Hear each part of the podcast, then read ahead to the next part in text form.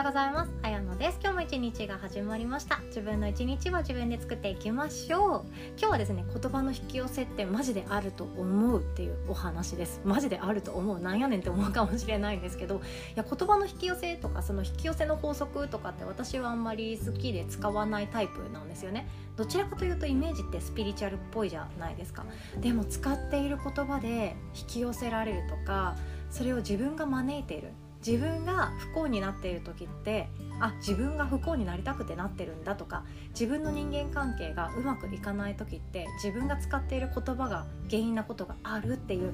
お話です。今すぐ自分で解決できるお話もありますので是非とも聞いていただけたらなと思っております。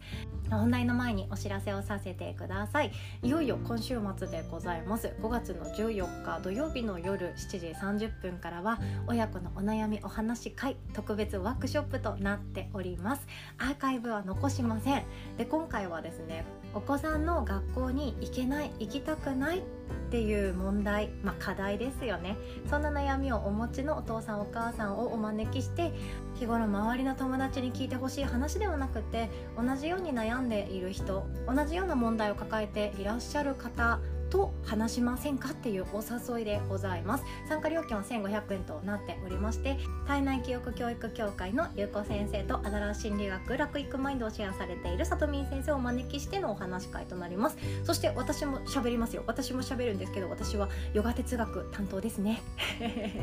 で私自身は学校あまり好きじゃなかったんですけどまあなんとか行けたタイプなんですよね。でも自分の娘が今度行きたくないとか行けないっていう事態になった時にどんな声かけをしてあげたらいいんだろうとかやっぱりその時になってみないと分からなくって孤独になるんじゃないかとか誰に相談したらいいんだろうかとかどんな風に一緒に向き合ってあげたらいいんだろうかとか手を差し伸べたらいいんだろうかってすごく不安だなって思うことがありますので私は怒るか怒らないかわからない漠然とした未来への不安に対してお話し会臨みたいと思っております。で私もシェアできることがあったらサポートさせていただきたいなと思ってるんですけどもう主役はですね参加してくださる皆様ですのでもうしっかりたっぷりもう日頃溜まっているお話をですねもう存分話してくださったらとても嬉しいです。詳細はヨガの日のホームページに載っておりますので Google やサファリでヨガの日と検索してチェックしてくださいね。ということで本題に行きましょう、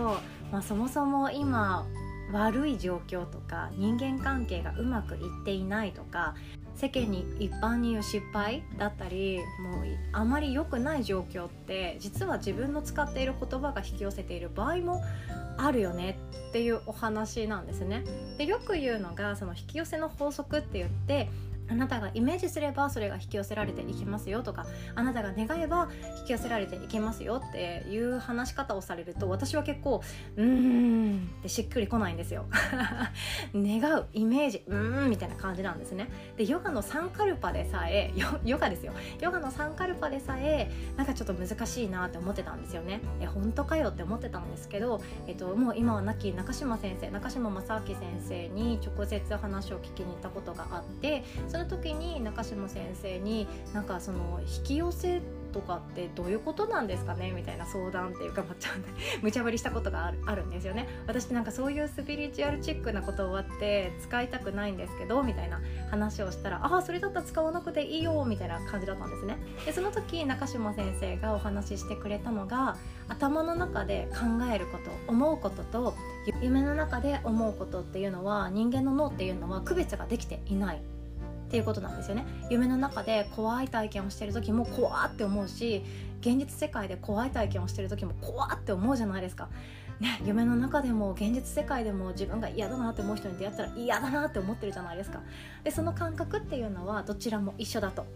どちらも同じわけで。でそれで脳の仕組みっていうものが意識すればするほどそちらに向かってどうにか行動していくっていうような仕組みができているそうなんですね。でも確かにそうですよね。よくあの例に出されるのが車を買い替えたくなった時。とかそうですよね。電気自動車にそろそろ買い替えようかなと思ったら街を走りゆく BMW とかベンツとかテスラの電気自動車がちょっと気になり始めるとかトヨタの路面店に並んでいる電気自動車ちょっと試乗してみようかなって思ったりなんか街中にこんなに電気自動車走ってたっけとか電気自動車の、まあ、給電スポット充電スポットっていうものがあこんなところにこんなものがみたいな感じで今まで気づかなかった最近できたのかなみたいな感じでどんどん見えていきますよねこれって脳の仕組みだそうで自分が意識するとそこにピントを合わせフォーカスしてくれて特別意識をしてくれるだからこそ自分が嫌だなとかこれ怖いなっていうところばかりに執着しているとそっちにばっかりピントが合うから怖いものとか嫌なものをどんどん見つけてくれる脳は天才になっちゃうんだよねっていう話をしていたんですね。でこれがある意味引き寄せなんじゃないかなという話をですねちょっと雑談でしたことがあったんですよね。いやでもこれで私すごいしっくりきて俗に言う引き寄せっていうのはその何て言うか引き寄せましょう言葉を使いましょうイメージしましょうっていうのって、まあ、そうじゃなくって自分が行動に移すとか意識っていうものが変わっていくだけでそれを見たくなるもっとそれを見つけたくなる天才になるからなんじゃないかなって思っていたんですよね。で最近私実体験したことがあって人間関係がうまくいかない時ってそれに合わせた言葉を自分が使っていてそれを引き寄せているような状況があると思うんですよ。例えば不平不満を言っている時不平不満を言って許されるのって相手も不平不満を言っている人だと思っているんですよねだって不平不満嫌だわ聞きたくないわそんなこと言うんだったらちょっと帰ってよっていう人が一人でもいたらその場って不平不満って言わない場所になるんですよね。他人の噂話とかを嫌ってる人が一人でもその会合というかお茶会にいてくれさえすればその他人の噂話って誰もがしなくて済むんですけど他人の噂話をしてあそれ面白いへえそうなんだえー、あの人って意外だねみたいな話をしたい人たちが集まる時ってそれが許されている許し合っている人たち同士が集まっていくから同じ価値観同じステータス同じような言葉を使っている人が集まるんじゃないかなって思ったんですよ。でよく思うのがですね私ママ友全然いないんですけど ママ友とかの関係性とかでも本当そうで子供のこと自分の子供のこととか自分が育児でうまくいっていないとか子供とか家庭に対するストレスを喋りたくて喋りたくてたまらない人っていうのはそれを喋っても許してもらえるつまりそれを私も喋りたいんだよねって言ってる相手とのコミュニティだったら喋っても OK なんですよね。お互いがそれを喋りたくてそこに集まってるからかなりもう喋りやすい雰囲気ってできてますよね。いや聞いてよっていうあの話ができるのって自分だけが思っていて相手が「えー、そうなんだ」って思ってたら話しづらいじゃないですか「えー、そんなことで悩んでるんだ」とか言われたくないじゃないですかだから話してっていうのも多分相手を選んでいると思っていて自分が子供とか旦那さんとか家庭のストレス抱えている問題に対してもうちょっと聞いてって言って話したいって思う場所っていうのはその相手も同じようなことで愚痴りたい誰かに聞いてほしいって思っている相手ママ友になっていくと思うんですよね。でそれがいい人はそれでいいんですよ。でそれが1回ぐらいだったらいいんですけど例えばそこでお茶会が終わりましたとみんな日頃の鬱憤が溜まっていましたといろんなもの吐き出して帰りましたとじゃあまた遊ぼうよって思ってあじゃあまた喋ろうねみたいな感じでお約束ができるっていうのはまたお互い抱えているストレスとか愚痴とか鬱憤を晴らそうねって約束してるのと一緒でそれ前提のつながりだと思うんですよね。お互いそこまで喋っていいよっていう前提だと思うんですよ。だからこそなんか人間関係がうまくいかないなとかいやとにかく悪い言葉でもいいから喋りたい誰かと話したい。であの人だったら聞いてくれる。あの人の話も聞いてあげられる。よし行こう。っていうことが、まあ、ずっと何度も何度も繰り返されていくとそこでの人間関係ってかなり濃くなっていきますよね。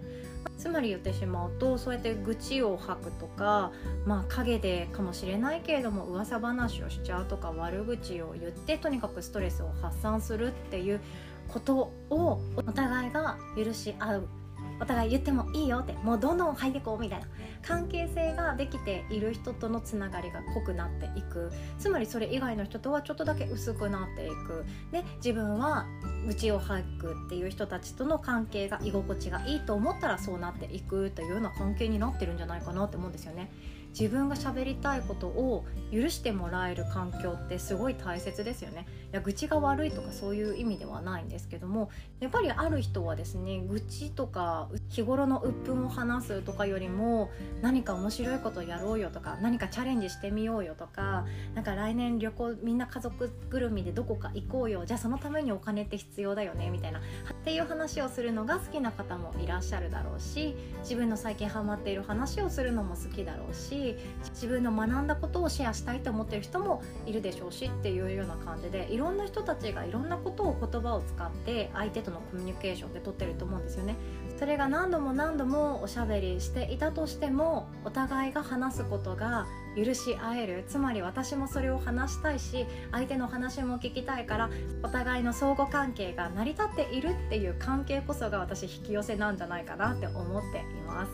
愚痴りたい人はやっぱり愚痴りたい相手とつながりやすくなっているしチャレンジしたい人っていうのはチャレンジしたい相手とつながりやすくなってるしっていうのってあると思うんですよね。逆に言うとそのチャレンジしたいって思ってるママって私の周りでは、えーと、リアルのリアルの友達その娘の子供園の友達のママさんで唯一1人だけなんですよね。いやもう本当に2年後ぐらいに起業したいんだよねっていう形で言っていていや私も何かしらの支援がしたいなって思っているところなんですけどそうやって何か未来に向けて何かを話したいって思い始めた瞬間いや私もそれ好きなんだよねって言い始めた瞬間やっぱりそういう人たちとの話って面白いんですよね。でも一方でやっぱりなんでしょうね他人の噂話とかそんなに親しくないママ友の話とかってやっぱり私の中ではどうでもよくって噂話は噂話だよねってでも聞かなきゃいけないんだへえ面倒くさいなって 正直思っちゃうのでそのこの人と話すとまた面倒くさい話が降りかかってくるんだろうなと思ったらちょっと私は距離置きたくなるんですよね。自分の使う言葉とか喋ってる話でやっぱり引き寄せってあるんじゃないかなって思っています。やっぱりチャレンジしたい人って何ていうかそのチャレンジをしていく無謀かもしれないけど何か新しいことやってみたいなとか人に言うの恥ずかしいけど私こんなことやってるんだよねって勇気を出して自己開示してくれた時って「えー、そんなことやってるのすごいね」って言ってほしいだろうけどそんな中でも「えー、そんなことやって意味あんの?」とかそんなことを言わ言ってくる人も稀にいるんですよね残念ながら稀にいるんですよでそういう人たちとはやっぱりもう話したいって思わないじゃないですかだから人とは、まあ、徐々に多分疎遠にしていくだろうし特別な関係特別な濃い仲にはならないだろうなみたいな感じですんなりフェードアウトしていくと思うんですよね。だから引き寄せってある意味あるんじゃないかなって思っています。なっていることとかその人自身が持っている志っていうものが自分も近いものをある。考え方とか価値観とか使っている言葉とかいろんなものがあると思うんですけどその中で共鳴し合える共感し合える中っていうのがそれがどんどん濃くなっていくからある意味引き寄せってあるんじゃないかなって思っています。だから苦手な人に対してはやっぱり苦手っていう気持ちが前面に出てますもんね これはとでなお話でございました。ママ友や近い人間関係の悩み方のプロになる回をですね6月25日の土曜日朝10時30分から人間関係の学校ということでワークショップをご用意させていただいております、えっと、悩むっていうことはこれからも何度も何度もやってくると思うんですよね。